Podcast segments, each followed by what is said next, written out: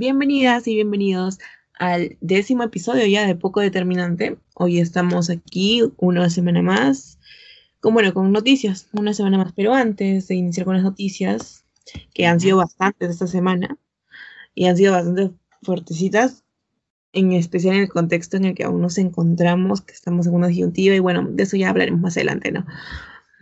¿Cómo estamos? ¿Cómo estamos hoy? ¿Cómo estás, Diego? Aquí presente con la gente. ok. Ah, pues estamos... Ah, estamos sin palabras.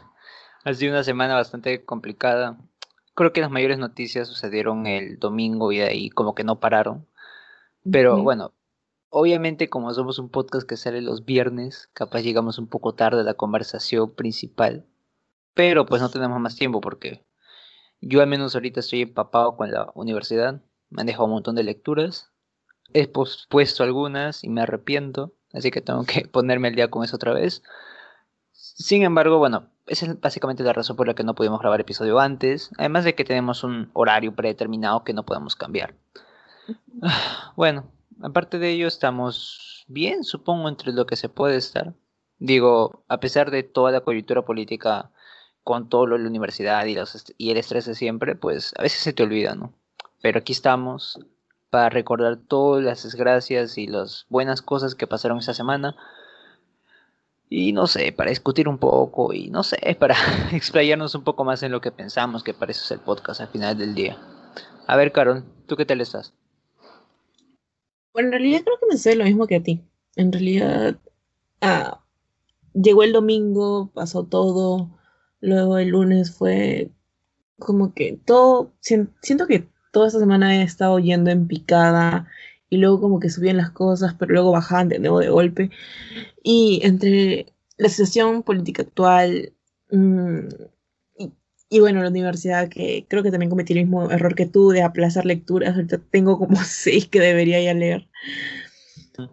Y ya, pues es una presión constante, pero para eso estamos aquí ahora, ¿no? Para hablar y para desfogar todo lo que ya tenemos que sacar de una vez, porque todo esto en sí es bastante, bastante pesado.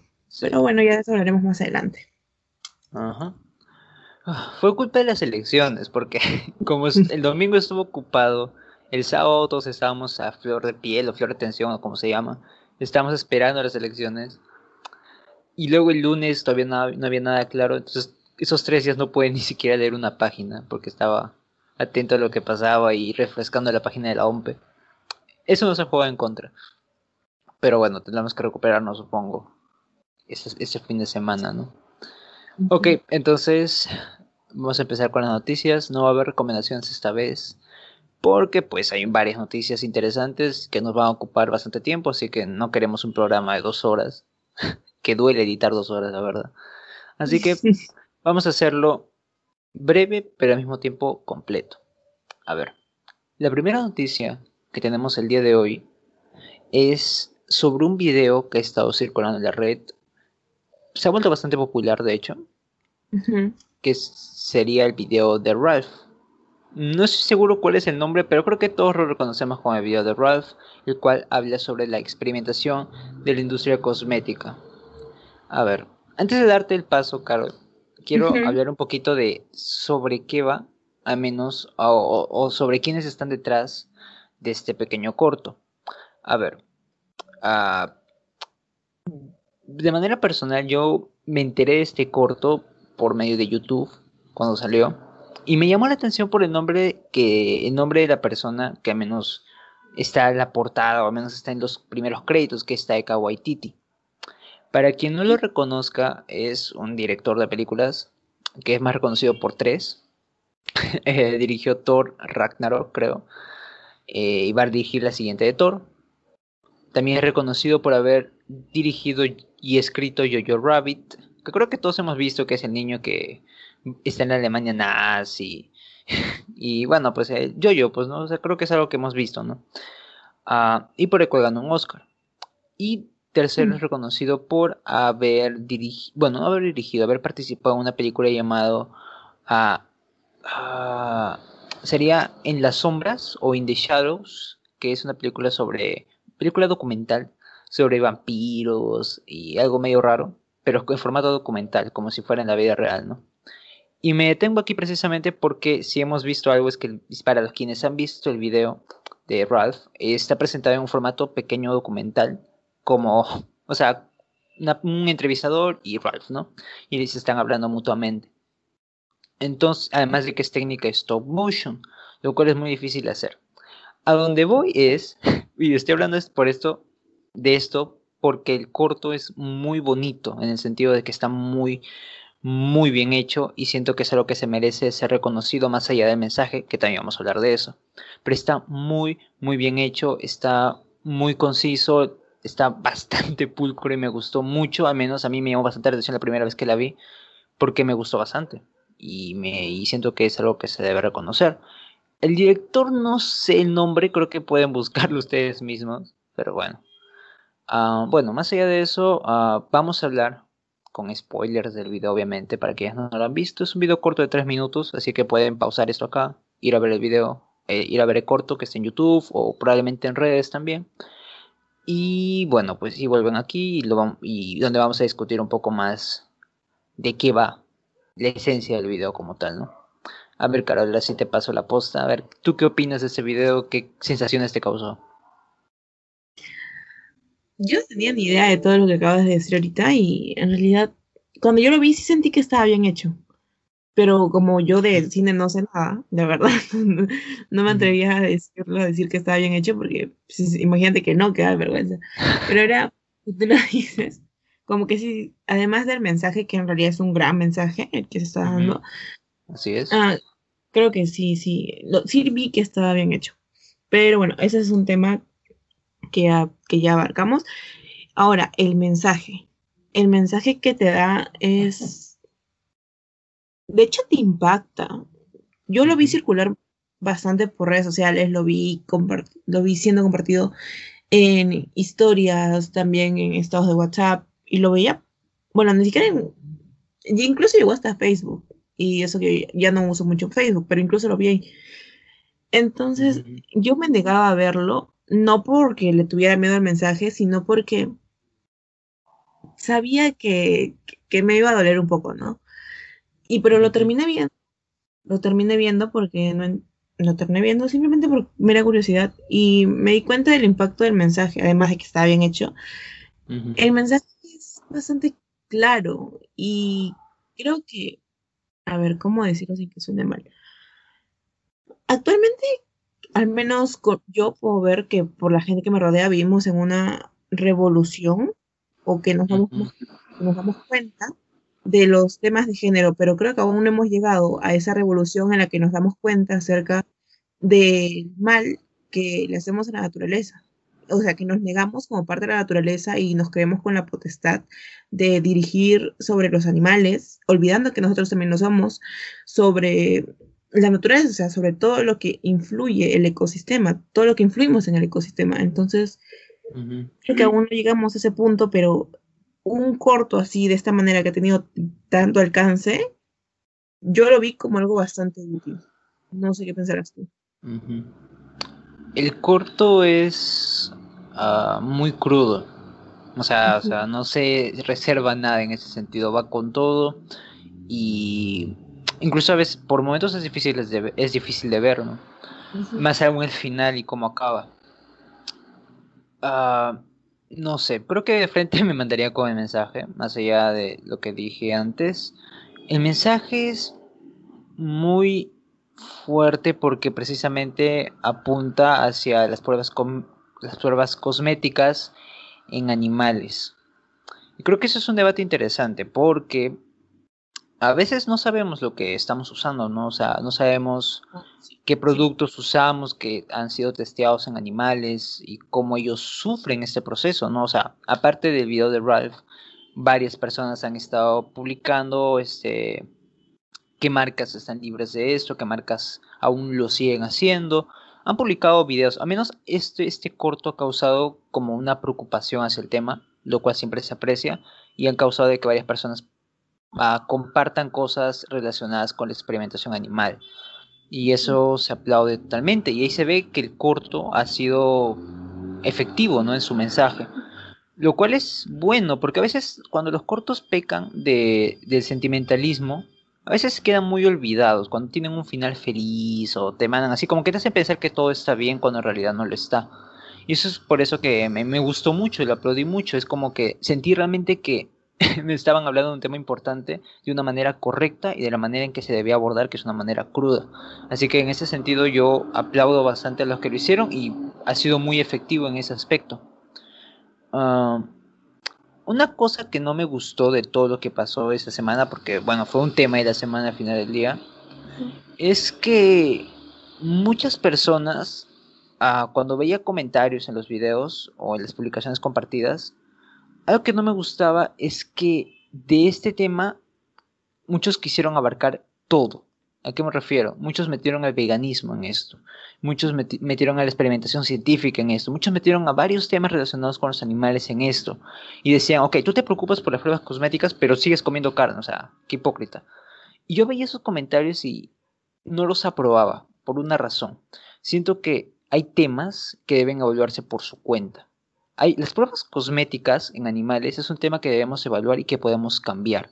No sirve de nada traer otros temas como el veganismo, que es un tema completamente diferente, o temas como la experimentación científica en animales, que también es diferente en el sentido de las pruebas cosméticas, porque no tiene mucho que ver. Porque siento que les estás quitando a las personas ese sentimiento de progreso, que cuesta menos, eliminar las marcas que causan esto, porque imagínate, tu marca favorita está usando esto, te va a costar al principio dejarlo, pero es un proceso que tiene que pasar una persona y eso está bien. Pero meter todo el bloque de animales es como que siento que no estás apoyando en nada, siento que, no sé, no me gustó eso cuando lo vi, cuando vi que metían el veganismo en eso, es como un tema muy diferente, por favor, primero enfoquémonos en esto, sabemos esto y luego vamos por pasos, porque si quieres todo de una vez, al final las personas se van a olvidar y no van a hacer caso a nada. Entonces, siento que al menos en ese aspecto, en, este sentido, este corto va hacia las pruebas cosméticas. Nos debemos enfocar en las pruebas cosméticas sobre cómo testean animales por la vanidad de, nosotros, de nuestras personas. Porque al final del día estas pruebas cosméticas no es que sean vitales para nosotros. Son, digamos, vanidad. Son vanidad o para querer vernos bien y lo que sea. Ahí lo menciona Ralph, ¿no? Es como lo hacemos por los humanos, ¿no? Cosa que no es necesaria y podemos evitar. Eso sería lo que yo pienso, ¿no? Mira, de hecho, yo estoy de acuerdo y a la vez no tan de acuerdo. O sea, es como mitad mitad, porque sí.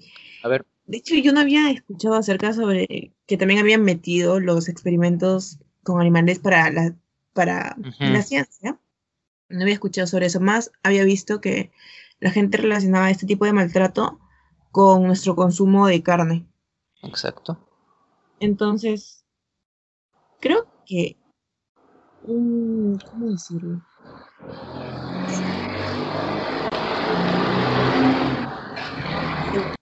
Carne es, es una forma de maltrato. Sí, yo consumo carne y sí, a ver, espera, espera, espera. Esa, última parte no se escucha muy bien. ¿Puedes repetirlo? Escucha entrecortado. Va, ¿En, ¿En, qué me quedé? Ah, ya. ya. Yo sí creo que también es necesario visibilizar que el consumo de carne es una forma de maltrato.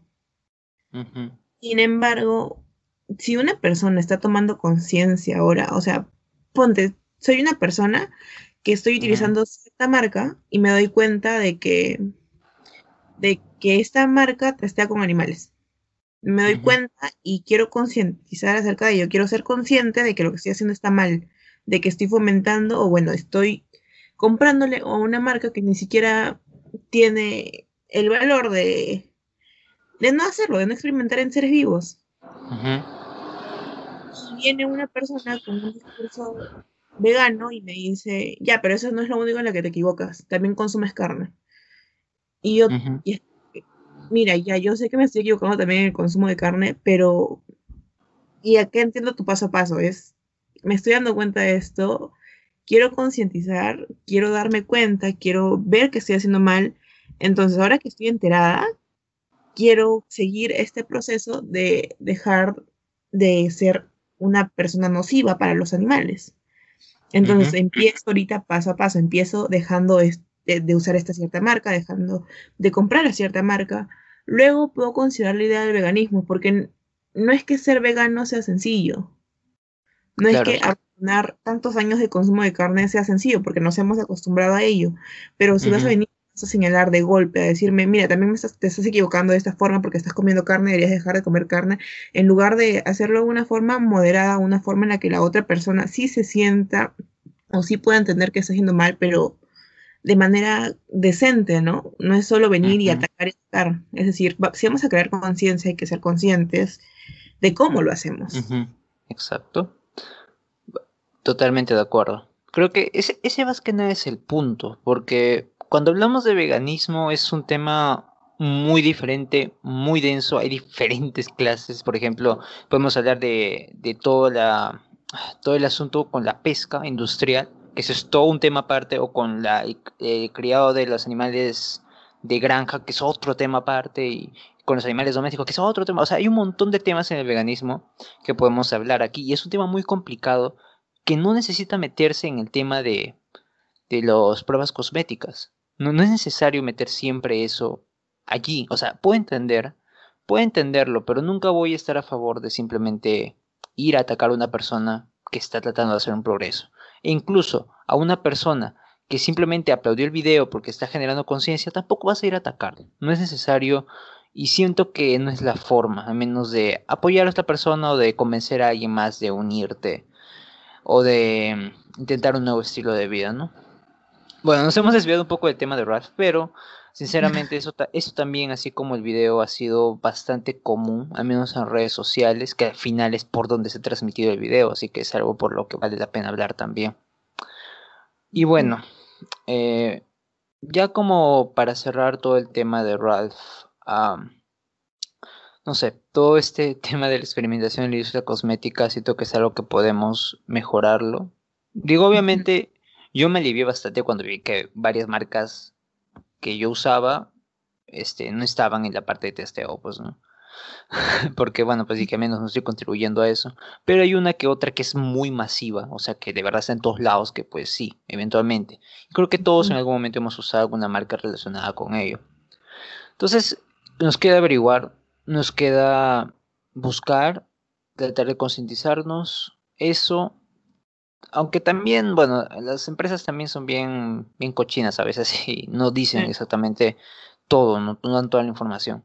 De todas maneras, siempre hay que tener eso en cuenta de tratar de ser mejores. Con que trates ya es suficiente. De verdad, con que trates ya es suficiente. Y así lo logras o no, ya depende de cada uno. Pero con que trates, listo. Ya estás tratando de ser mejor persona y eso ya es más de lo que muchos hacen, ¿no? Sí, eso en definitiva, ya para cerrar más que todo el tema de Ralph, también pensé en esto, ¿no? De que muchas veces se da esta difusión masiva. Esta, esto de compartir un video y que, bueno, ya todo el mundo lo vea. Y yo entiendo, la difusión es sumamente importante. Pero también me llegó a la cabeza esta idea de, mm, ¿y si solo se queda en difusión masiva? Es decir, como ya dije, la difusión es importante, es importantísima. Cómo llegamos a las personas no hay difusión. Pero hay muchas personas que simplemente se mantienen en ello y ya no lo aplican a su vida. Entonces, creo que también es importante ser conscientes. Si, si sabemos que estamos haciendo un daño, creo que no basta solo con agarrar, compartir el video en tu historia de Instagram y decir, ay, mira, pobres animales, y al otro lado, bueno, en la otra cara de la moneda, que es la vida real, no haces nada. Creo que solo lo quería decir porque creo que es bastante necesario, ¿no? También recalcarlo a veces. Sí es. Muy de acuerdo. Ok. Cerramos ese tema y pasamos a otro. Este, esta semana, creo que incluso antes del resultado de las elecciones electorales, una, bueno, no una bancada diré, pero al menos un congresista de Unión por el Perú, UPP, presentó una moción de censura contra el presidente Sagasti. obviamente, como ya podemos ver que es hoy viernes, esa, esa, esa moción no prosperó, a nadie le importó. Y creo que ni siquiera tuvo apoyo en, la misma, en el mismo Congreso. Pero bueno, eso fue lo que pasó, eso sucedió. Así que, no sé, Carol, danos más detalles de todo lo que ha sido esto que a nadie le importó al parecer. En realidad fue hace cuánto, seis días creo. Sí, espérate, déjame pensar. Sí, fue hace seis días. Ah, chucha. Y ya pues, y pero la, nadie le importó, es como que está más enfocada en las elecciones y todo lo que eso conlleva, de que, ¿de qué le vas a hacer caso a un don nadie que quiere venir a tumbarse a Sagasti cuando su gobierno en sí va a terminar en dos meses nada más? Y se lo quería tumbar por el caso del vacunagate, de que supuestamente le había permitido la vacunación de, irregular de ciertas personas. Y no, no sonó en realidad, no sonó, no hizo ruido, igual se votó, igual quedó como estúpido quien lo presentó. Pero bueno, era, era eso más que todo solo para nombrarlo y ver cómo estaban dando manotazos de ahogado para ver si de alguna u otra forma vacándolo hacían que las elecciones se retrasaran y tal vez obtenía más votos. No sé, no sé qué habrán estado pensando, pero me parece una tontería. Ah, no tengo mucho que opinar, la verdad. Creo que creo que de alguna forma, me imagino, habrán han aprendido, aunque esa es una palabra un poco fuerte. No lo sé, o sea, digo, la verdad no había ningún motivo, no había ninguna razón por, la por qué siquiera plantearlo. Mm, la verdad, mira, sé que siempre hay estratagemas con, en el Congreso y con todo eso de los políticos. No tengo ni idea de cuál habrá querido ser esta. Pero bueno, no progresó, no pasó, no avanzó y lo más probable es que ya nadie se atreve a volver a intentar una censura, más aún con todo el proceso electoral que tenemos encima, así que creo que ya no es un peligro. Creo que nos quedamos con Sagasti hasta el 6 de junio. Bueno, ¿hasta qué día? Hasta el 28 de, junio, de julio que hablo. Entonces, bueno. Bueno, no hay mucho que decir de esta noticia, la verdad. Creo que era solo para mencionarlo. Así que, a ver, Carol, presenta la siguiente noticia, por favor. Bien, ya, a ver, el domingo tuvimos las elecciones y en estos días han estado volando por ahí los resultados y nos dimos cuenta de algo. De que una hay, bueno, en el rango de las para el Congreso, en el rango de las de los partidos más votados para el Congreso, había uno que estaba entre los primeros puestos. Y ese es Acción Popular, que obtuvo una gran cantidad de curul, 23 en realidad. Luego viene Perú Libre con 28. No, bueno, antes viene Perú Libre con 28 y luego Fuerza Popular con 16. Y acá, yo cuando lo vi, y antes de darte la palabra quiero decir esto, yo cuando lo vi, vi que el Fuerza Popular estaba tan arriba, y yo, es como que no hemos aprendido nada. ¿Qué, qué, qué tanto? ¿Es que tenemos algo así como amnesia o olvidamos, olvidamos tan rápido? Es que la gente no se acuerda por qué marchó para sacar a un hombre que pertenecía a tal partido. Nos, yo quedé, en realidad, yo quedé bastante sorprendida cuando vi Acción Popular. Es como que esperaba algo, esperaba que entraran partidos con mejor, mucho mejores propuestas en realidad. Y no pasó, en realidad, el partido por el que yo quería que entrara, llegó con muy poca gente, muy poca gente.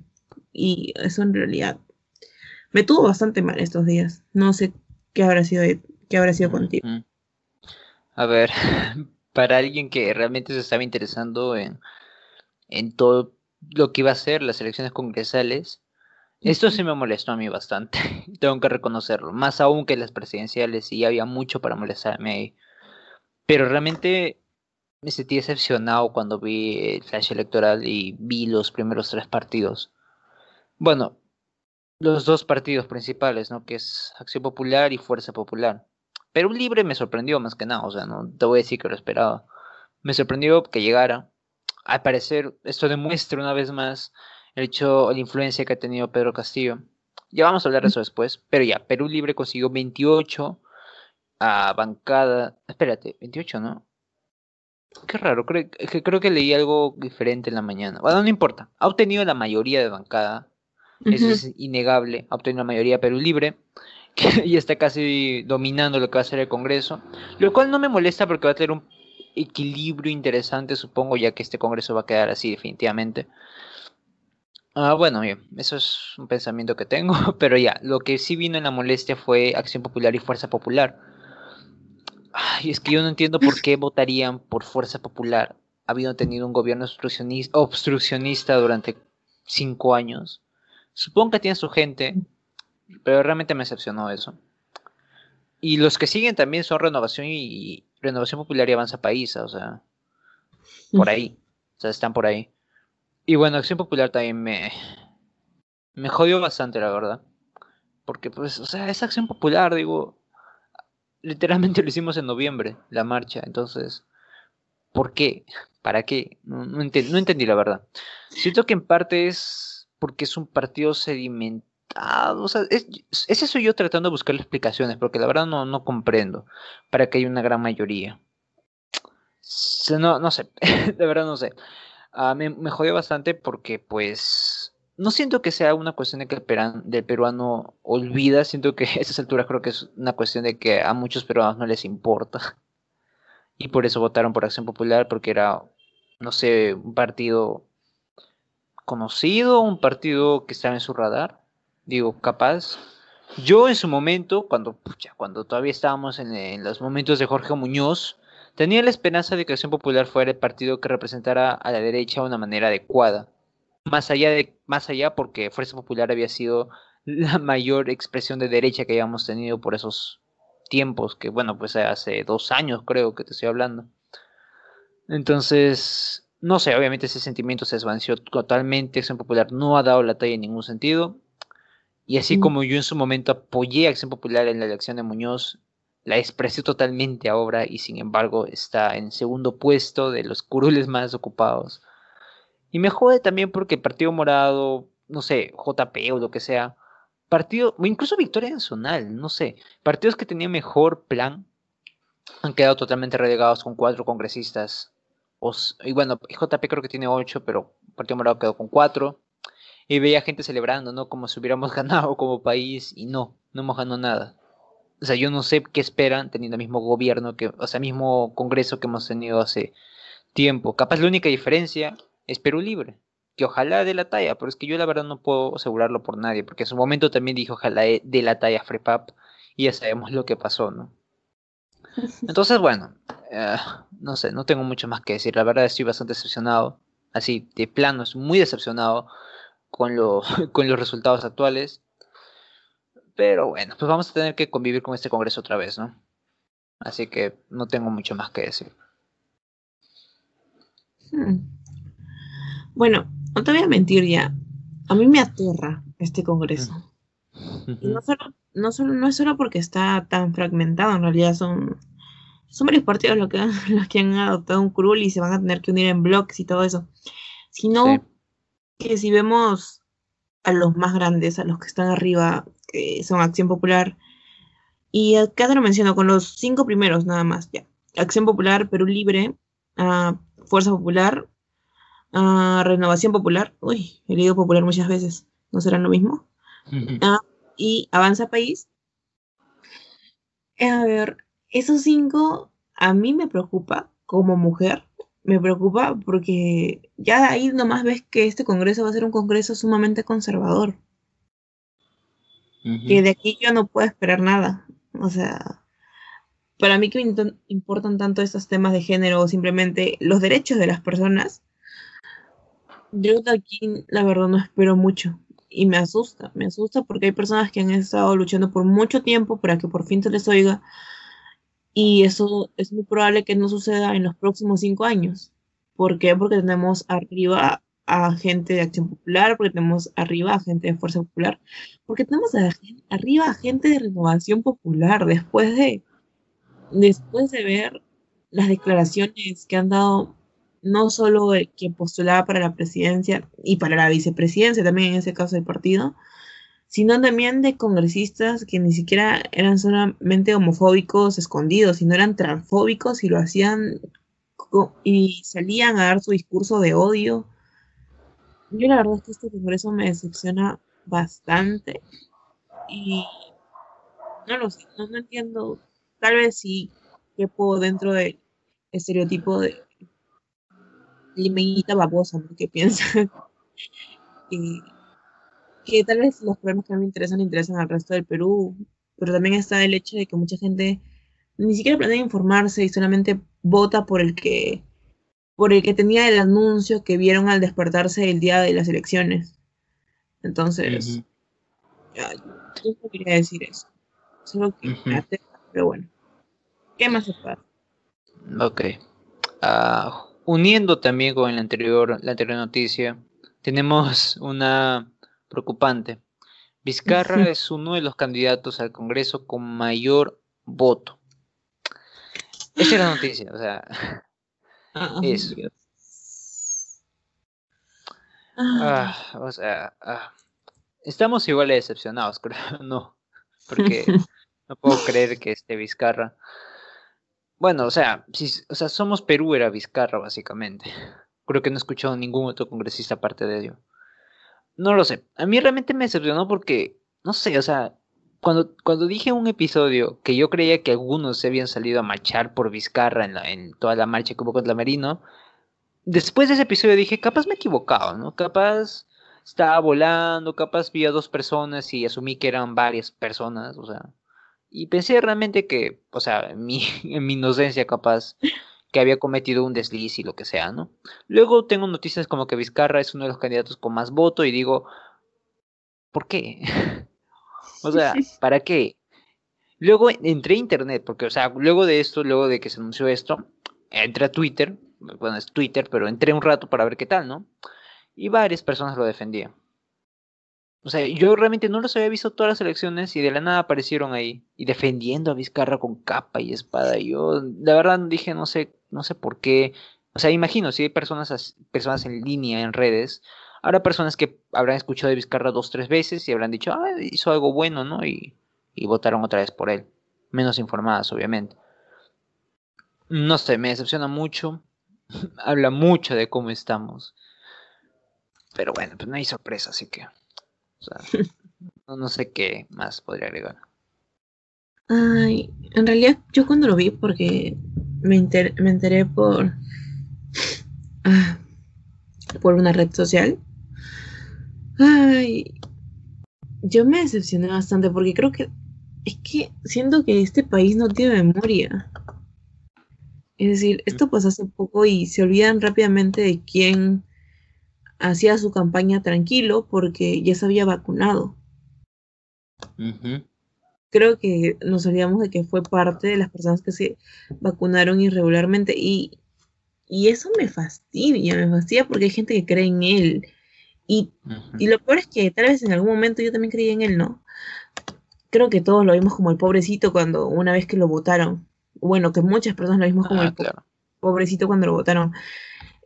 Y que la gente solo se fije en eso y que no recuerden quién fue Vizcarra, porque Vizcarra no es ningún santo. Pero muchas personas asumen que sí lo es y no lo sé. La verdad es que lo vi y me molestó, me molestó bastante. Me molestó bastante y aún, y aún estoy bastante decepcionada. Es uno de esos resultados del Congreso de los que tú crees que no van a suceder, pero suceden y te descolocan totalmente. Ah, bueno, saltando datos así fast ahorita, de los que me acuerdo que he ingresado al Congreso, creo que entre ellos está el general Montoya por Renovación Popular, creo que entró Cabero por Avanza País, que era un, chico de lentes, ¿no? Que creo que sonó por ahí. Mm. Ah, entró, entró Sigrid Bazán por JP. Entró, ¿qué más entró? Ah, no sé. Creo que esos son los únicos tres que me acuerdo que hayan entrado. Creo que son los que hicieron más ruido. Creo que estaba en vilo lo de, de lo de Gaela, si iba a entrar o no. No mm. sé al final si logró entrar, creo que no. Porque estaba como en duda. ¿No entró? ¿O sí? No. No, no entró. Ah, chucha. No, no, no sabía. Recién me, entero. Ah, bueno. Y eso, pues no, o sea. me, me, me, causa un poco de gracia lo de Sigrid Bazán, porque no entiendo qué hace ahí. Pero bueno. Bueno, eso es lo que tenía que decir. Solo esos tres congresistas y habrán ingresado otros más por todos los de Acción Popular. Se habrán metido, quién sabe cuántas ratas habrán metido a Congreso. Ya solo averiguaremos cuando, cuando comiencen a hablar, ¿no? ¿Sabes por quién, ¿Sabes quién entró por Fuerza Popular? Si alguna, algún viejo conocido, alguna vieja conocida. La verdad es que no, pero sé que han sé que me, me, consta que no han entrado personas que podrían haber entrado, que realmente mm, merecen lugar. Sí, pues. Bueno, la sufrimos una vez más, ¿no? Ok, ya se viene el tema de fondo al final, para el final del episodio, pero antes hay que anunciar, creo que es la única buena noticia de todo este episodio. A ver, Carlos, yo te dejo esta noticia porque pues tú sabes un poco más de esto que yo. Bueno, ayer se aprobó la ley, en el Congreso se aprobó la ley de empoderamiento de mujeres rurales e indígenas. Esta ley en sí tiene como objeto, bueno, tiene por objeto fortalecer el empoderamiento, la igualdad de oportunidades y el desarrollo integral de las mujeres rurales e indígenas, brindándoles un soporte económico, sí, pero también busca, también esta ley busca que tengan autonomía. Como personas merecen poder acceder a un financiamiento, a una capacitación para la labor que realizan, porque son quienes técnicamente, pues, te ayudan a que tengas un plato en tu casa y al final no fueran, y así no, no te ayudarán a llevar un plato a tu casa, no son personas, son personas que merecen el apoyo del Estado como todos y todas. Entonces, sí, esta, esta noticia en lo personal, yo realmente la sentí como algo bueno porque muchas veces olvidamos esta parte o es un sector sumamente olvidado porque si ser mujer ya de por sí te relega de la sociedad, ser mujer, eh, vivir en la zona rural del Perú y ser indígena te invisibiliza totalmente. Así que para mí esto sí fue como un poquito de bienestar dentro de todo este desastre. Ah, bueno, ah, ok. Yo no estaba muy enterado de esta noticia, sí la vi, pero no la lograba entender porque, o sea, exactamente a qué foco iba. Y ahora sí que me has aclarado un poco más las dudas. Bueno, pues me parece que está bastante bien, o sea, no, no podría estar en contra. Ah, espero también que esta ley cause o dé mayor visibilidad hacia las personas de la sierra, en general, la verdad, hacia las personas de la selva, lo que sea, que dé esa visibilidad que tanto ha faltado estos últimos años ah, en el Perú, ¿no? Bueno, en ese aspecto me alegra bastante esa ley. Espero que se cumpla, espero que se siga, espero que se potencie más también con el Ministerio de la Mujer o Ministerio de Desarrollo Social, creo, algo así se llama.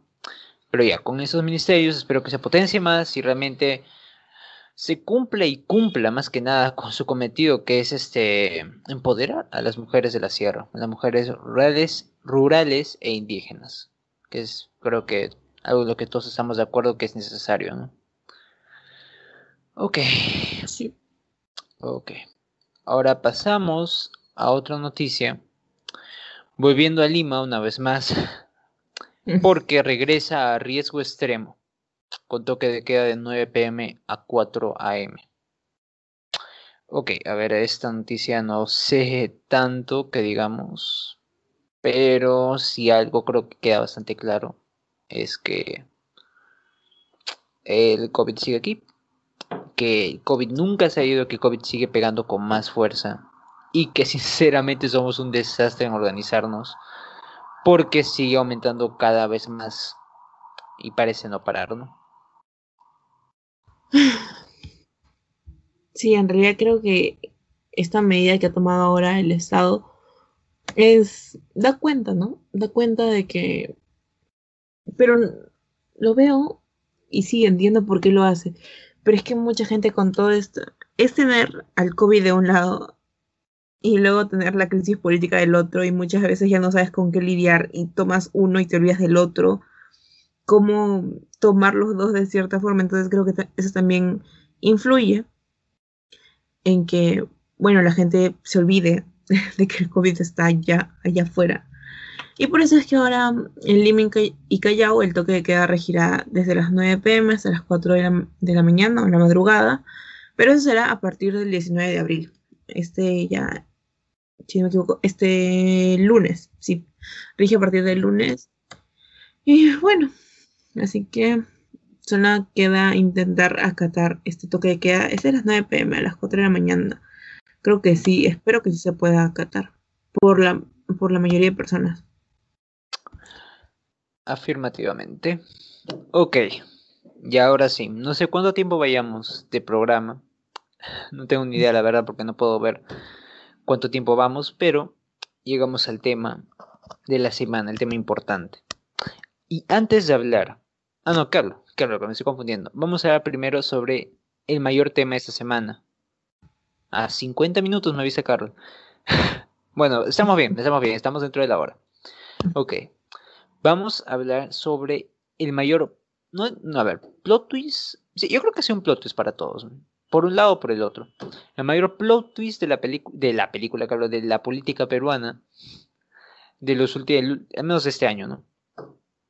Castillo, Pedro Castillo y Keiko Fujimori pasan a segunda vuelta. Y bueno, hubo mucha gente que no vio venir lo de Castillo. Hubo mucha gente que tenía esperanzas de que Fujimori no pasaba porque todavía estaba como en dudas entre él, ella, Hernando de Soto y ¿qué más? Este, Rafael, creo. Ah, ya, bueno, ellos eran, sí, López Aliaga, ellos eran las opciones.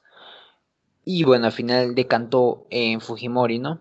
Entonces, no sé, Carol, ¿tú qué opinas de esto? A ver, trata de ser concisa, porque luego en las reacciones sí nos vamos a mandar con todo.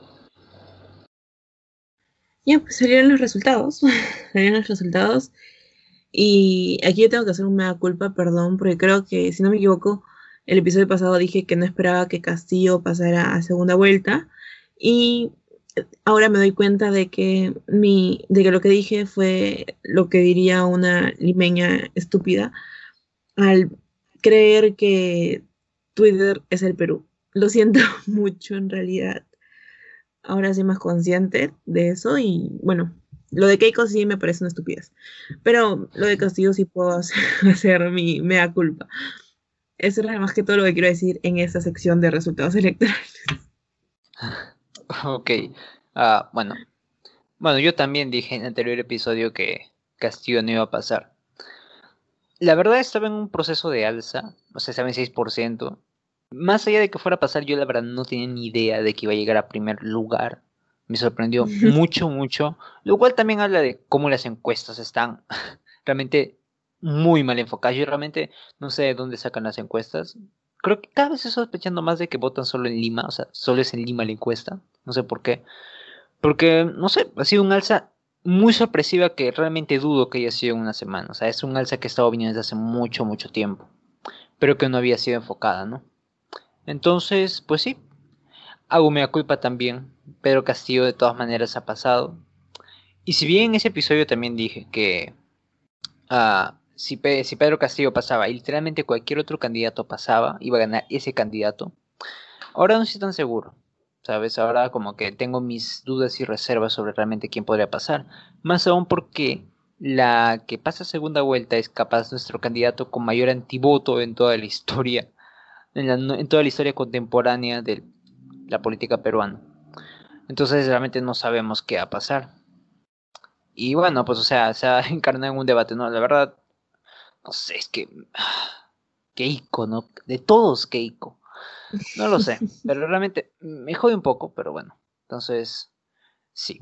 Creo que eso es básicamente nuestra forma de anunciar nuestras opiniones rápidas porque el siguiente bloque es la, una evaluación o una evaluación desde nuestra perspectiva, obviamente, sobre las reacciones a los resultados electorales, sobre todo lo que ha pasado en el magnífico y el magnífico y aislado mundo de Twitter entre en Instagram o en Facebook o bueno en, WhatsApp incluso yo que sé y en lo que ha pasado también en la televisión nacional y lo que ha pasado en las calles y en todos los lugares porque las reacciones han sido muchas muchas incorrectas muchas sorpresivas. Entonces Carlos a ver y ahora sí puedes mandarte con todo ello. A ver. Mm, ya ya. cuando Castillo subió, cuando, bueno, Castillo se anunció él como el, el que ocupó el primer lugar en la primera vuelta, surgieron, surgió el verdadero sentir de muchas personas, ¿no? Surgió desde el fondo de su interior, no, no pudieron controlar aquello que no irían en una situación normal, ¿no? Aquello que ocultarían, aquello que, que simplemente no revelarían ante el resto de la sociedad. Surgió su lado más racista, más clasista, más bueno, que tildaba de ignorantes a otro y, ya sabemos que no hay más ignorante que el que tilda de ignorantes a otro simplemente por no estar en su posición. creo que más se la agarraron con Castillo y hubo gente que empezó a, a reclamar porque, a ver, los votantes de Castillo no solo fueron este, los que, bueno, los de la derecha estúpida que quería, que no querían que subiera Verónica, sino también lo fueron muchas personas en las distintas regiones del, Perú, no Lima, en las distintas regiones del Perú, que se vieron representadas con él, que encontraron en él una voz. No digo si es una voz correcta, simplemente han sido personas que se han visto relegadas por, por muchísimos años, si no, es que desde antes de la independencia, y que vieron en él una voz. Y creo que ante esa realidad, ante esa realidad de que los votantes de Castillo no solo, no solo eran la derecha tratando de que Verónica no suba, sino también eran personas que se han visto invisibilizadas por mucho tiempo. Creo que muchas personas, en especial muchas personas en Lima, se creyeron con la potestad de, de tildarlos de ignorantes cuando no están en sus zapatos. No saben lo que es vivir, no saben lo que es vivir en esa situación, no saben lo que es tener ni siquiera acceso a los recursos básicos y que y que tú has vivido en esta vida llena de privilegios y te crees con la, con la autoridad para venir a reclamarle algo a alguien que vive en lo más profundo, que las personas no llegan, que la electricidad no llega y que el único que se atrevió a llegar es Pedro Castillo. Y acá no estoy defendiendo ni haciendo una campaña en favor de Pedro Castillo, porque como candidato no agrada, pero si te das cuenta es de los pocos, si no es que el único que habrá llegado a ellos. Entonces, desde tu posición, creo que emitir un comentario racista, un comentario sumamente clasista diciendo que, ay, mira, por eso las personas de la sierra no deberían votar, eso me parece una estupidez. Que, y que, y empezaron a decir, ¿no? Y cada, y cada vez salía más y más y más su lado más, ese lado que tanto ocultan, que tanto les duele emitir realmente, emitir su verdadero sentir, algo que, su realidad, de que no soportan que las personas de la sierra sean visibilizadas o que las personas de otras regiones en sí sean visibilizadas. ¿Por qué? Porque su mundo es Lima. Y bueno, esa fue una de las primeras reacciones que yo vi. No sé qué opinarás tú acerca de estas reacciones clasistas. Sí, igualmente. Igualmente, creo que eh, el boom de esas declaraciones fue, fue ni bien acabó, o sea, el mismo día de las elecciones, el domingo. Y el parte del lunes, ya luego como que se bajaron. Obviamente no se tenían que bajar en algún momento. Pero sí, en, ese, en esos dos días fue una explosión de clasismo, racismo a full. Porque, pues tienes razón, o sea, les dolía, les dolía el hecho de que varias personas de la, de la sierra fueran representadas por este voto. Porque obviamente aquí tenemos todo, todo este estigma, ¿no? También en parte porque, bueno, pues, o sea, también vi, ahora que me estoy acordando, también vi que muchos sildaban ignorantes a, las personas que habían votado por Pedro Castillo. No siento que ese haya sido el caso. Siento que no es que las personas hayan sido engañadas bajo un hechizo mágico y que haya decidido votar por Castillo por ello. Siento que simplemente vio reflejados en, en él una esperanza, un cambio que realmente les favoreciera. Un, un, cambio, podría decir, un poco más inmediato. Porque la verdad es que a ver, ¿qué gobierno se ha dignado en hacer algo por ellos? Ninguno. Digo, estos últimos cinco años han sido peleas políticas. Si nosotros lo hemos sentido en Lima, que no, a ver, porque a estamos de acuerdo en que no se ha hecho nada significativo en Lima en los últimos cinco años realmente, o sea, apenas una que otra cosa. Ya, si aquí se ha hecho unas tres o cinco cosas en Lima, imagínate allá. Allá no llegó nadie. Realmente he vivido por cinco años en la misma realidad que en 2016, 2015, si no antes. Entonces no ha habido un cambio, no ha habido un progreso en ese sentido. A eso súmale la pandemia. Peor aún. Entonces no me sorprende. No me sorprende. Si capaz antes, como que no sé, algunas muchas personas no iban a votar de la Sierra, capaz escuchaban un candidato por la televisión y votaban por él. Pero ahora sí, el voto era necesario. El voto ya no era una cuestión de yo quiero o no quiero, era una cuestión de simplemente estoy en esas condiciones, estoy en una pandemia, me estoy viendo limitado, no tengo dinero, y viene una persona que me dice yo voy a hacer algo por ti. O sea, o sea, no, ¿cómo no votarías por esa persona? Más aún cuando ninguno de los otros llegó. Ninguno. Entonces, es hasta lógico si te pones a pensarlo. Pero obviamente cuando vemos el plan de gobierno de Pedro Castillo, vemos muchas cosas que aquí a algunos les aterra, pero siendo sinceros, hay muchas cosas que no son tan viables. Así que, bueno, pues, por eso no siento que sea un voto de ignorancia. Aunque bueno, ignorancia tenemos todos, ¿no? En ciertos temas. Pero la manera en la que usan la palabra ignorante es una manera despectiva, ¿no? Como si no supieran lo que hacen. Cosa que no es así. Saben muy bien lo que hacen. Simplemente no están alineados a tus intereses son diferentes, son cosas muy diferentes, pero sí saben lo que hacen. Entonces, bueno, ese es básicamente lo que vi de Pedro Castillo. Y hay algo en lo que sí, lo que tú dijiste, que sí estoy un poco en desacuerdo, vamos a decir. Ah, yo siento también que los que votaron por Pedro Castillo fueron precisamente las personas que se vieron representadas, pero no los de la derecha, porque los de la derecha, y eso es un tema aparte, siento que se vieron muy fragmentados entre votar entre Hernando Soto, entre Keiko Fujimori, entre López Aliaga, entre no sé, Urresti o Acuña, quienes hayan votado por ellos, entre Forsyth. O sea, como que se han fragmentado en siete o ocho candidatos, lo cual hizo que ninguno realmente llegara a más del 14%. Entonces, no sé, siento que realmente nadie votó de la derecha por Pedro Castillo para bajarse a Verónica, porque no le ve mucho sentido, más aún porque creo que podrían haber votado entre otros siete. Pero aparte de ello, sí estoy totalmente de acuerdo con lo que me dijiste, ¿no? Y esto es básicamente lo que yo vi esta semana, no solo en Twitter, sino en bastantes lugares de las redes sociales. Y luego, obviamente, arrugaron, pues no dijeron, no, me van a cancelar y elimino mis cosas y, chao, ¿no? Pero igual, ahí está, ahí se ve, pues, ¿no? Y eso no se olvida. De hecho, al último que me has dicho acerca de... Tengo dos cositas acerca que remarcar acerca de, Castillo. Lo primero lo que tú me dijiste, sobre que no, no creías que había sido la derecha tratando de subir a Castillo. Y yo te podría decir que sí, es que, mira, si pones en un, ¿cómo decirlo? En una balanza lo que, quién es Verónica Mendoza y quién es Castillo, en, acerca de la radicalización de la izquierda, yo sí vi que mucha gente y eso te lo digo porque sí, sí lo vi en muchas redes sociales, de que ves izquierda a izquierda. Una es una izquierda progresista y otra es una izquierda radical. Pero tú no te encargas de terruquear a la izquierda radical, sino te encargas de terruquear a la izquierda progresista. Te encargas de meterle a la gente el miedo del terrorismo a una izquierda progresista que coincidentemente es la que está más arriba. La terruqueas tanto e ignoras tanto a la radical que entonces la radical empieza a subir.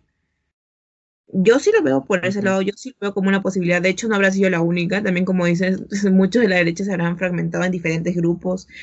Eh, tenían acción popular, tenían hasta para elegir entre las tres cepas del Fujimorismo, ¿no? Pero bueno, yo lo veo así, no sé qué pensarás tú. No, sí, o sea, a ver, no, o sea, yo, yo venía en el sentido de que no que no hayan influenciado, sino que no siento que hayan votado por Castillo en las urnas. Pero, o sea, tienes un punto, o sea, lo de lo que le han terruqueado bastante a Verónica y no a Castillo. Pero ¿sabes por qué yo no pienso realmente, o sea, o sea, sí, obviamente tiene una influencia en que Verónica bajara, porque eso influenció mucho en que Verónica no llegara. Y obviamente entre Verónica y Castillo prefiero mil veces a Verónica. Pero siento que en el sentido de la radicalización y por qué no se le hizo a Castillo del mismo modo que a Verónica, también podría decirlo de Marco Arana, porque Marco Arana también es una izquierda más radical que Mendoza. Pero Marco Arana no lo pelaron porque Marco Arana se quedó acá. Sin embargo, Pedro Castillo fue allá y, mm. realmente, o sea, aceptó el clamor ciudadano de las personas que realmente querían un cambio. E incluso me podría atrever a decir que incluso si eh, eh, no hubiera sido de izquierda radical y simplemente hubiera sido una izquierda mucho más moderada, o incluso un centro, y hubiera ido y, les hubiera prometido las mismas cosas que dijo ahora, sea, simplemente voy a darles más cosas, voy a, no sé, voy a construir hospitales, voy a construir uh, este, ¿cómo se llama? escuelas que estén más cerca de sus poblados, voy a atenderlos, voy a darles prioridad a ustedes sobre Lima, siendo que igual las personas hubieran votado. Por ese sentido no siento que sea una cuestión mucho más allá de ideología, sino de representación. Y no sé, pues por eso este, es por eso que Castillo, yo antes dudaba, te decía, por ejemplo, que no, o sea, Castillo y una piedra, va a ganar la piedra. Pero ella no puede estar seguro. Además porque ha salido un montón de teorías conspiranoicas que quiero hablar después, pero creo que eso sería mi punto de vista, ¿no? Sobre lo que ha pasado, ¿no? No sé, ¿qué opinarás tú? Ahora lo, que dices es que, no lo sé, tengo mis dudas ya, pero acaba la segunda cosa en la que también quería, quería mencionar, es que si bien Castillo tuvo votos en otras regiones, en otros departamentos, yo diría que tampoco es el candidato predilecto que en su totalidad representa las otras regiones. Porque si así fuera, no habría ganado como ganó. Es decir, no, no superó el 20%. Entonces, sí. o sea, sí, sí puede representar a, muchas personas que tal vez lo, solo lo tuvieron a él como opción y lo vieron como alguien que les podría dar algo. O tal vez no dar algo, sino no, no dar algo, no desde una mirada de, ay, mira, te voy a regalar algo. No, no desde esa mirada, sino poner, ponerlos en una situación de equidad con el resto de las regiones, incluyendo el en una situación donde todos partieran desde el mismo punto y no unos tuvieran más oportunidades que, que otros solamente por el lugar en el que vivieran. Creo que sí hubo mucha gente que vio eso en él, pero no diría que tampoco es el clamor de todas las regiones que se han visto olvidadas porque si no, su, bueno, si no hubiese sido mucho mayor su porcentaje. Ganó, sí, pero ¿qué tanta legitimidad tiene realmente? Legitimidad, sí, pero ¿qué tanta? Eso es lo que quería contar. Sí, estoy muy de acuerdo. O sea, llegó hasta el. No, llegó a menos de 20%. Y 20% no es el Perú. Así que sí, estoy de acuerdo. No, Pedro Castillo no representa el clamor totalmente toda la Sierra Perú, ni toda la selva, ni de partes de la costa. O sea, porque Pedro Castillo al final del día no es un mesías y no ha convencido a más del 18%. Pero no sé, o sea, no, obviamente siento que es parte de un clamor un poco olvidado, pero obviamente no es el clamor total de la sierra ni de la selva. Siento que representa más una división entre nosotros mismos, porque, o sea, yo siempre me lo he pasado diciendo antes que mi problema con la izquierda era que siempre estaba muy dividida. Y es curioso porque ahora precisamente sí el problema de la derecha. El problema de la derecha está muy dividida. Se ha dividido en ocho partes, nueve partes. Y ninguno realmente pegó en ningún lado. Entonces, pues Castillo logró y se alzó sobre ello. Obviamente, tenemos los resultados anteriores. Pero Castillo con 18% ahora nos parece wow. Pero en otro, en otro año no habría sido nada, capaz ni siquiera habría pasado a la segunda vuelta. Y más aún de Keiko, Keiko con 13% ha pasado a segunda vuelta. O sea, a mí me daría vergüenza. Pasó con 13% nada más. Entonces sí, o sea, ha sido muy dividido. Los candidatos estaban de las este, esas elecciones y se ha representado aquí. Pedro Castillo ha subido precisamente porque no había muchas más opciones. Y al menos, mira, el único sector que realmente se logró unificar es el que ha llegado a primer puesto que es el de cierto, es la gente de Castillo. Castillo logró formar a su gente, logró formar a personas que creyeran en él, los unificó bajo un solo clamor que es el de vamos a reivindicarlos. Y ese es lo único, esa unión es la única que logró llegar a primer puesto. Porque de Soto fue por Lima. López Aliaga fue por otros lugares, bueno, no sé, a otros lugares, pero no llegó de todas maneras. Keiko tenía sus provincias ideales, ¿no? Que siempre ha sido Piura y no sé qué más. Y bueno, pues todos han ido a su vaina, ¿no? Incluso este Acuña creo que ganó en Lambayeque, La Libertad, creo que es de La Libertad, si no me equivoco. Pero en uno de esos dos distritos, que es uno de, de los suyos, ahí ganó. Por mayoría, creo. Entonces, ahí se ve, pues cada uno ha ido por lo suyo y ninguno ha llegado.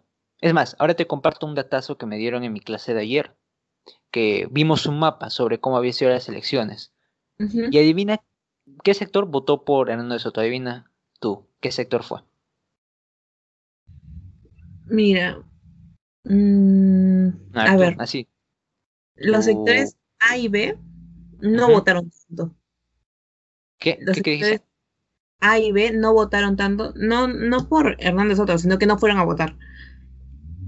Ah, entonces, yo diría que habrán sido varios del sector medio, tal vez. No lo sé. Ya, no, votaron del sector A y B. Es más, te diría, mm. no del sector A y B, del sector A. Porque si, tú, si tú te pones a pensar, si tú pones a ver el mapa, las regiones o los distritos que votaron por él fueron Miraflores, fueron Barranco, literalmente los, todos los que tienen vista al mar, San Miguel. O sea, los que están ahí, en la puntita. A, cuáles, los, los, que tienen playa, los que tienen este. los que son más modernos, se podría decir. O sea, pero tú ves el mapa y es indiscutible. Es una manchita azul de Hernando de Soto, rodeada de la mitad, creo que de ¿Quién más había ganado? Este, López Aliaga, creo que también Keiko, si no me equivoco, no, no, se puede decirlo. Y acostado Pedro Castillo en las provincias de Lima. Pero tú, ves el mapa y ves a Hernando Soto que es una manchita en ese lugar. Y ya te ya puedes imaginarte, pues, o sea, yo me quedé loco. O sea, yo obviamente lo suponía o podía tener mis dudas, ¿no? Pero luego verlo en ese mapa, o sea, no, fue otra cosa otra cosa. Te, pone a pensar realmente cómo estuvo todo ese asunto, ¿no? A mí, me, dejó un poco impactado. Obviamente, bueno, pues no. Pero sí, fue ese, fue ese sector, el sector bien, bien A. Y ya los demás votaron por quien, por quien quisieron, ¿no? O sea, no hay mucho más que decir en ese aspecto. ok. Uh, hemos hablado sobre los comentarios racistas, clasistas que han pasado, que era algo que no podíamos no mencionar. Ahora, por favor, a ver, hay que hablar de estas campañas que han surgido en redes sociales anti-Castillo y anti-Keiko. Eh, ¿Cuál sería tu opinión respecto a eso? Mm, ¿Cómo te lo digo? yo no, no vería mal una campaña anti-Castillo o anti-Keiko. Porque cada quien tiene su manera de mostrarse en contra de un candidato y más y más como Castillo y Keiko que bueno tienen bastantes tienen cosas detrás o sea cargan una mochila consigo. Él está vinculado al Movadef y se le vincula bastantes cosas acerca del terrorismo. No no sé si serán todas ciertas no me consta si es cierta pero pero se le vincula con varias cosas y y a Keiko también, ¿no? Se le vincula con bastantes cosas y de ella sí me consta que hay pruebas. Creo que también de Castillo hay pruebas. Creo que de ambos hay pruebas. Sí. Y bueno, no, no me opongo a, una campaña anti-Castillo o anti, o anti Keiko.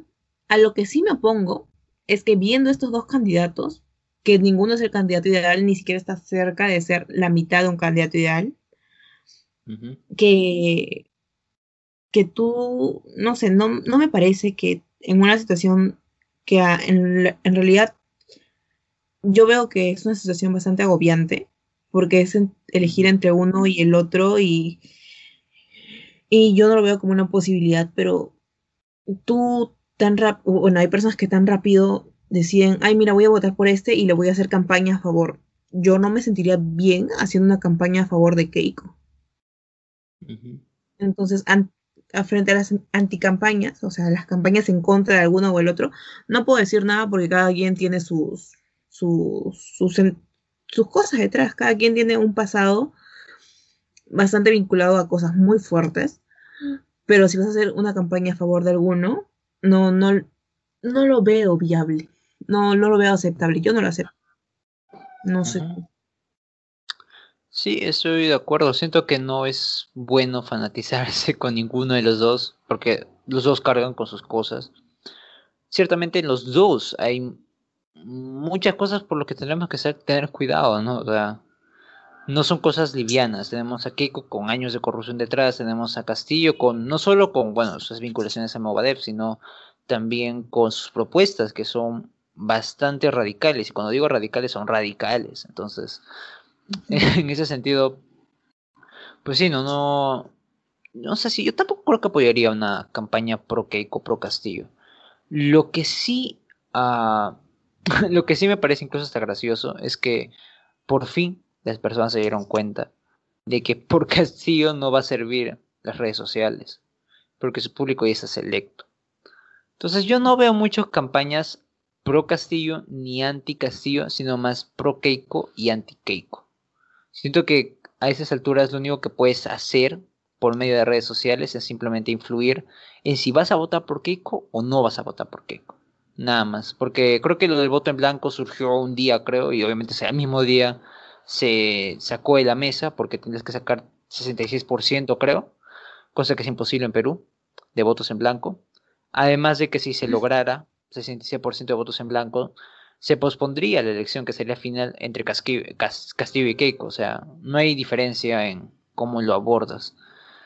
O sea, las elecciones van a pasar entre ellos dos y uno de ellos dos va a salir siendo presidente. O sea, eso no hay discusión alguna.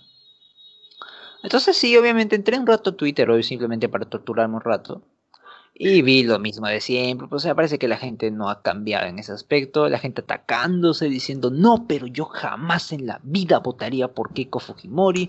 O como que yo no, Castillo es la voz, Castillo va a reivindicar a los pueblos. Como que, no sé me pongo a pensar, realmente hemos aprendido algo, digo, o sea, se supone que nosotros, tanto que decimos gente, aprendan, o gente, este, escuchen, o gente, no hay que olvidar.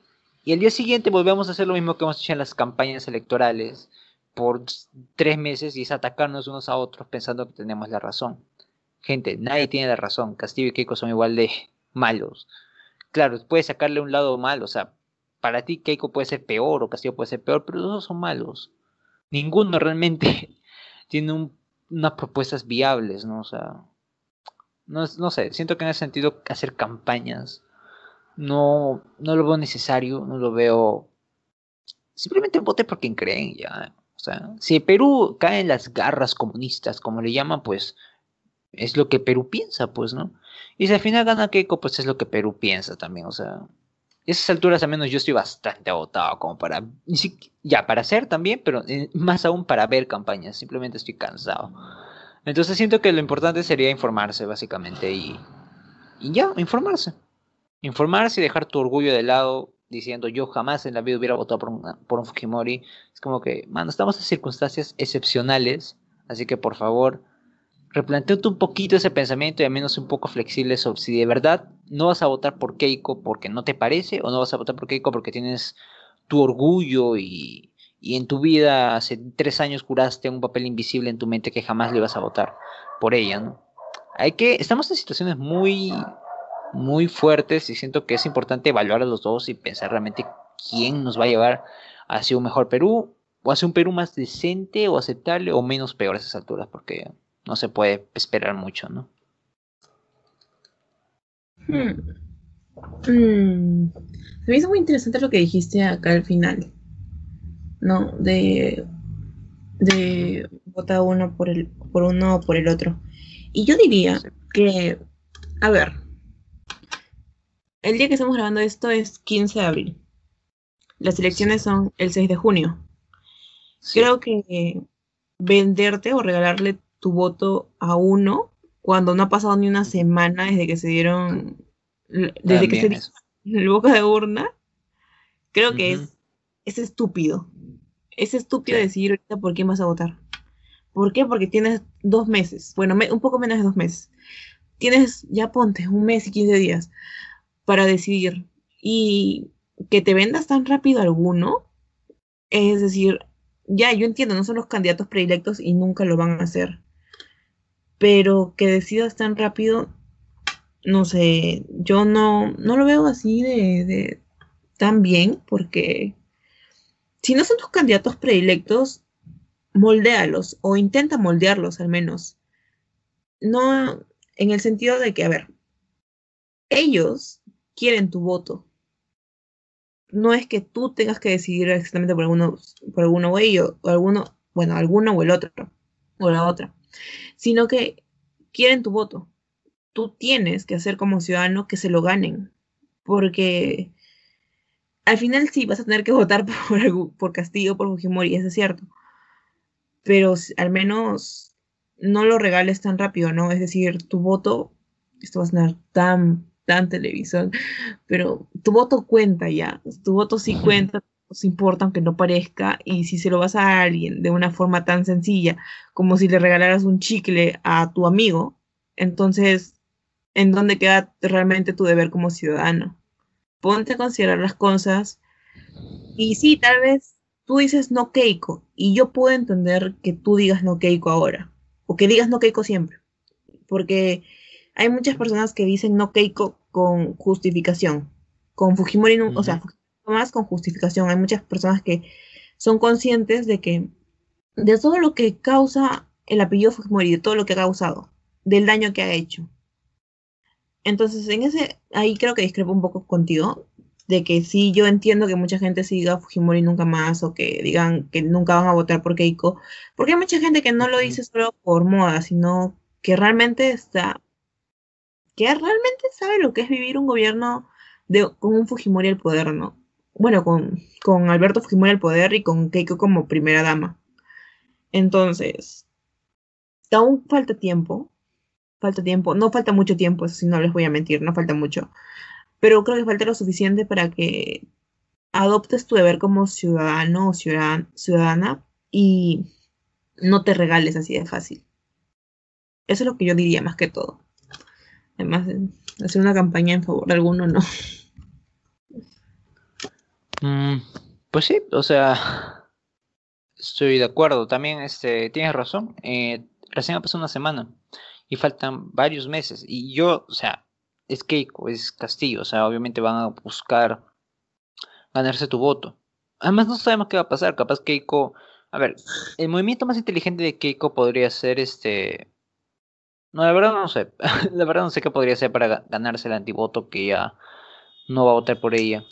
Castillo sí puede hacer varias cosas como, no sé, reformarse o elegir una vía menos radical. Podría hacerlo, a ver si quiere, obviamente.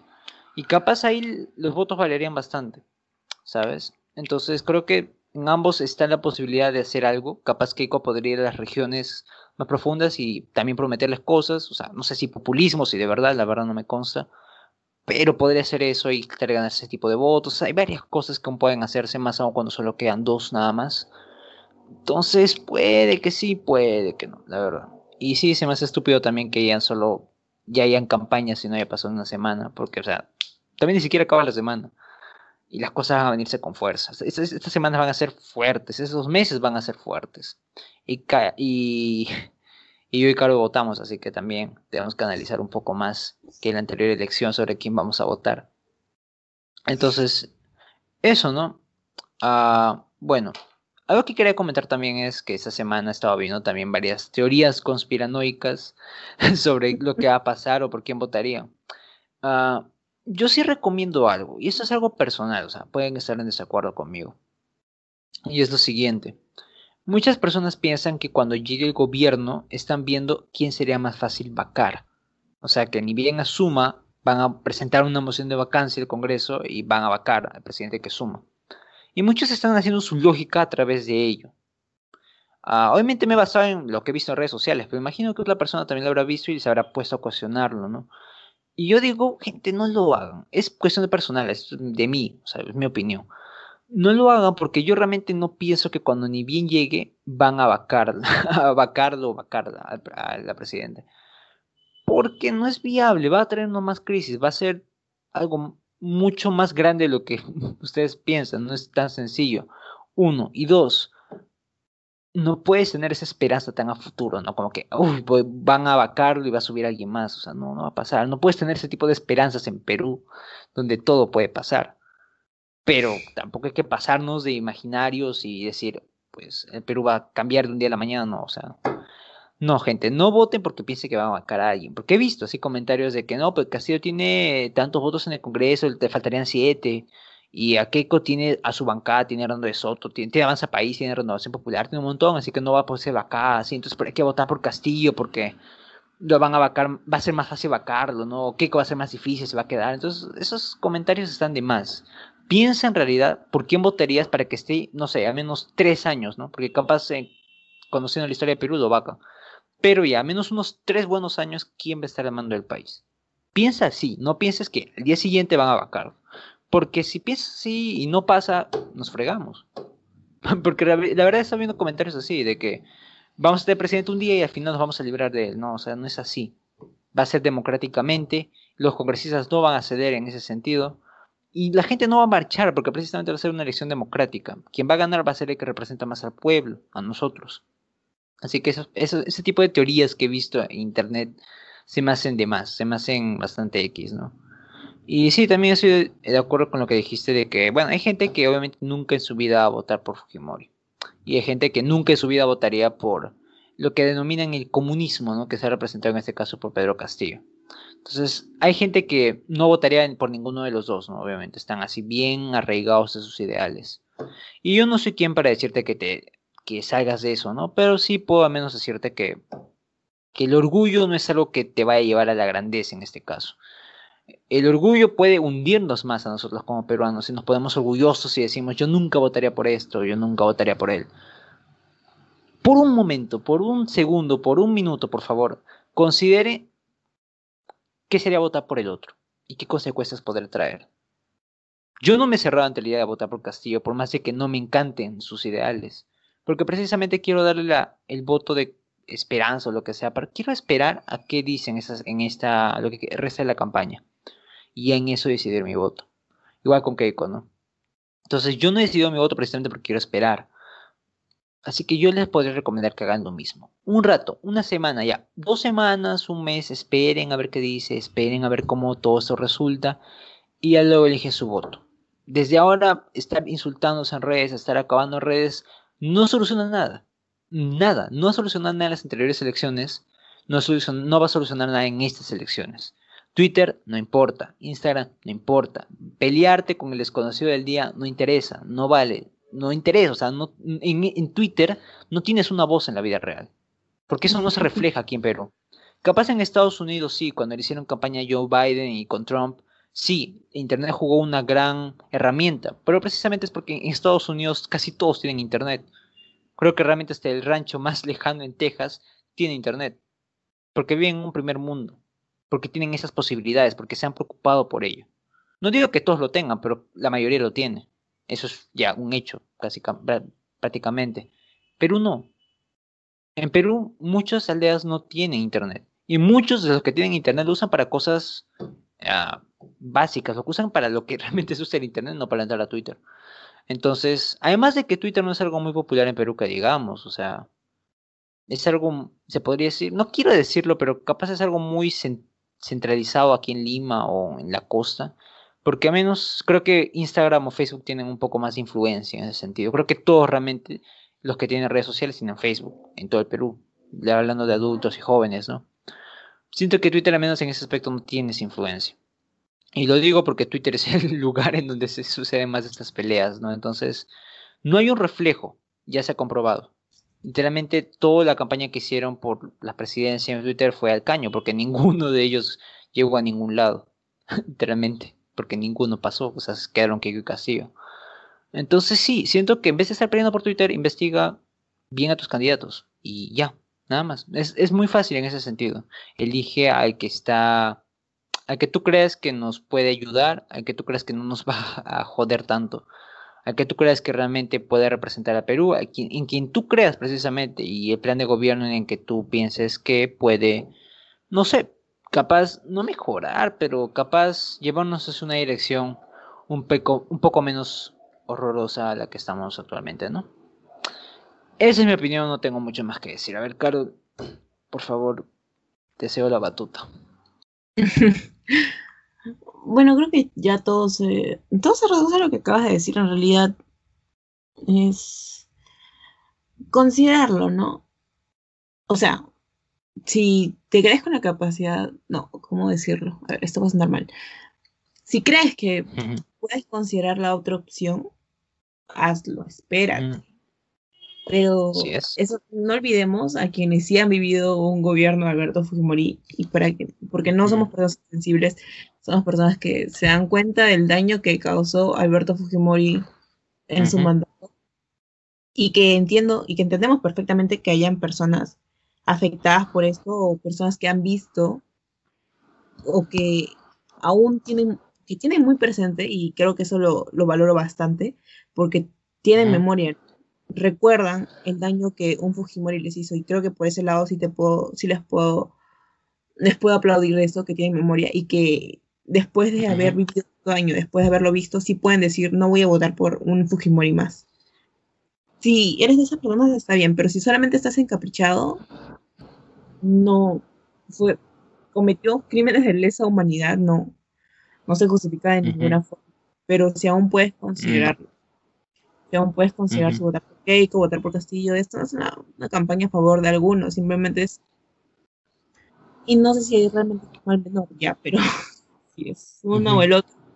Creo que en este, con este panorama no te podría juzgar si eliges a uno o el otro. No, no podría ser. Pero tampoco te voy a aplaudir que hagas campaña a favor de uno o el otro, porque creo que es lo más ridículo que podrías hacer ahora.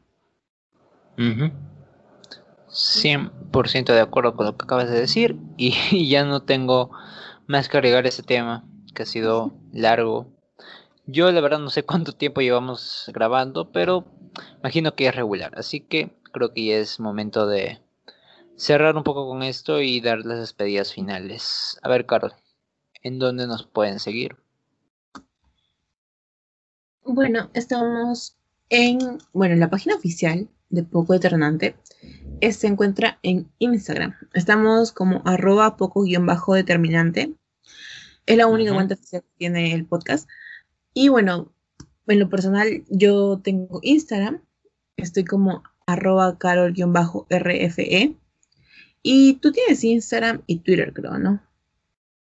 A ver, yo tengo mi Instagram que es arroba di.martinez-14. Ah, también tengo Twitter en el que estoy como Diego W mayúscula. Y bueno, eso, ¿no? No soy tan activo, pero ahí estamos, ¿no? A ver, entonces creo que ya habiendo dicho lo que hemos dicho, ya podemos despedirnos. Así que bueno, una vez más agradecido de que estén escuchando, compartan el podcast porque eso nos ayuda bastante. Y bueno, feliz fin de semana y ojalá que las elecciones nos lleven al, más allá de lo que sea, ¿no? Ay, piensen, piensen.